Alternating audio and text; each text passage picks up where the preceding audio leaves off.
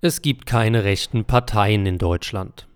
Heute habe ich mal wieder die Aussage gehört, dass die AfD rechts sei. Mir ist natürlich bewusst, dass das im Mainstream so gesehen wird, möchte jedoch einige grundsätzliche Gedanken zum Thema rechts versus links loswerden. Zuerst muss gesagt werden, dass dieser Dualismus durchaus ziemlich bescheuert ist und zwangsläufig immer zur Übervereinfachung führen muss.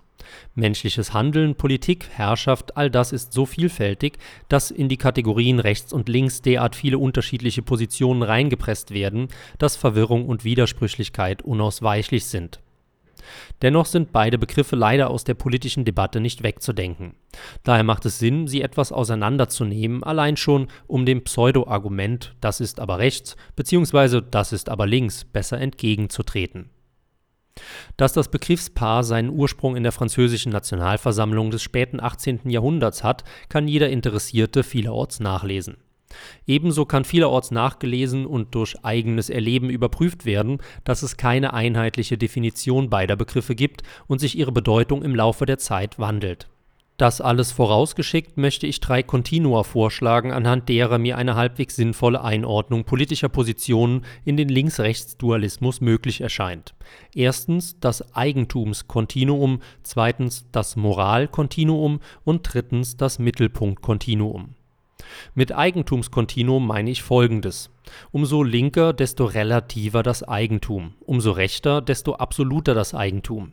Hier haben wir also ein Spektrum vom Kommunismus als äußerst linkem Pol bis zur Privatrechtsgesellschaft mit absolutem Eigentum als äußerst rechtem Pol.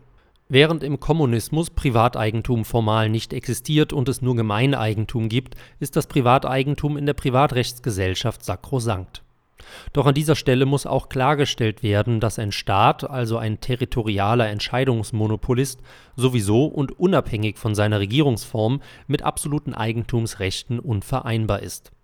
Entsprechend kann es auf etatistisch beherrschten Territorien wie Deutschland kein absolutes Eigentum, sondern nur relatives Eigentum geben Sowohl Demokratie als auch Etatismus machen alles Eigentum zu Fiat-Eigentum, zu Eigentum von Staates bzw. Mehrheitsknaden.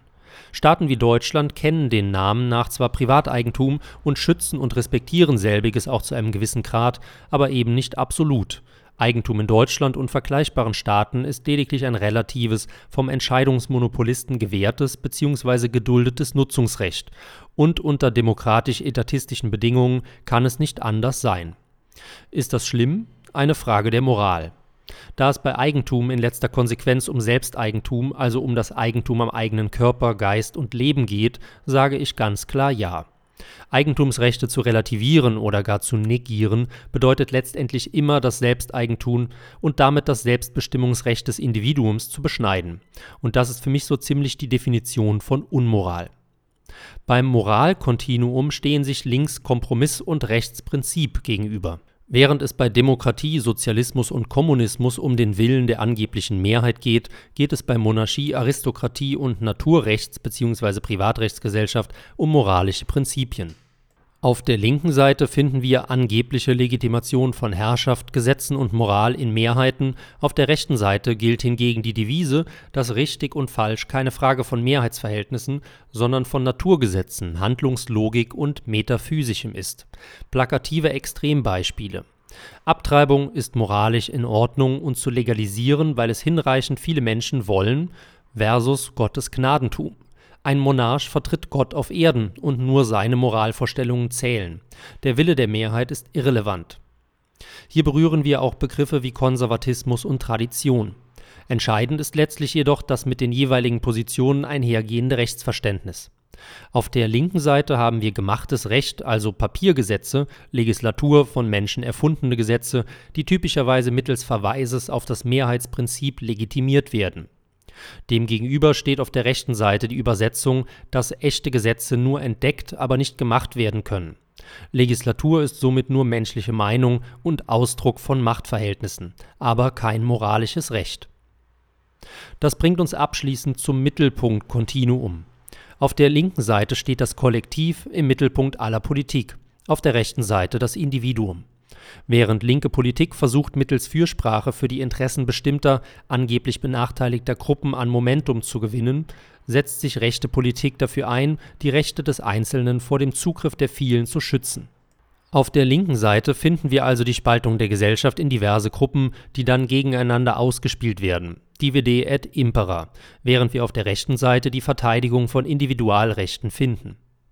Bei allen drei Kontinua schwingt natürlich das Thema Gleichheit-Ungleichheit mit die politische Linke fordert materielle Gleichheit, die sie mittels rechtlicher Ungleichheit erreichen will, sprich der Staat darf die Rechte des Einzelnen missachten bzw. einschränken, um die materielle Gleichheit der Bevölkerungsgruppen bzw. Schichten zu bestreben die politische Rechte hingegen bestrebt Rechtsgleichheit bei Akzeptanz der sich aus der unterschiedlichen Leistungsfähigkeit der Menschen somit zwangsläufig ergebenden materiellen Ungleichheit, sprich gleiches Recht für alle und das Individuum ist selbst dafür verantwortlich, was dabei rauskommt ich will zum Ende kommen und abschließend Folgendes festhalten.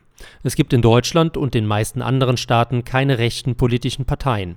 Es gibt nur unterschiedlich linke Parteien, schlicht und einfach deshalb, weil alle Parteien demokratische Parteien sind und somit auf dem gleichen linken Fundament stehen. Der Glaube an die moralische Legitimität der Mehrheitsgesellschaft, also die Überzeugung, dass Recht ist, worauf sich die Mehrheit geeinigt hat dass das in der Praxis immer bedeutet, dass sich politisch derjenige durchsetzt, der der bessere Demagoge ist und dass repräsentative Demokratie lediglich eine clevere Machterhaltungsstrategie der herrschenden Klasse ist, sprengt hier den Rahmen Klar muss jedoch sein, dass selbst wohlverstandene Demokratie ohne staatliche Gehirnwäsche immer noch bedeuten würde, dass die Mehrheit die Minderheit beherrscht und sich die Grenzen dieser Herrschaft selbst mittels Mehrheitsbeschlusses auferlegen würde, was in der Praxis nichts anderes als die Versklavung der wenigen durch die vielen bedeutet. Und genau diesen Zustand haben wir in Deutschland. Vor Corona ernährten 15 Millionen Nettosteuerzahler die restlichen 68 Millionen Einwohner. Wie viel Nettosteuerzahler wird es nach Corona noch geben? Sie hörten einen aktuellen Beitrag von Max Reinhardt, nachzulesen auf eigentümlich frei.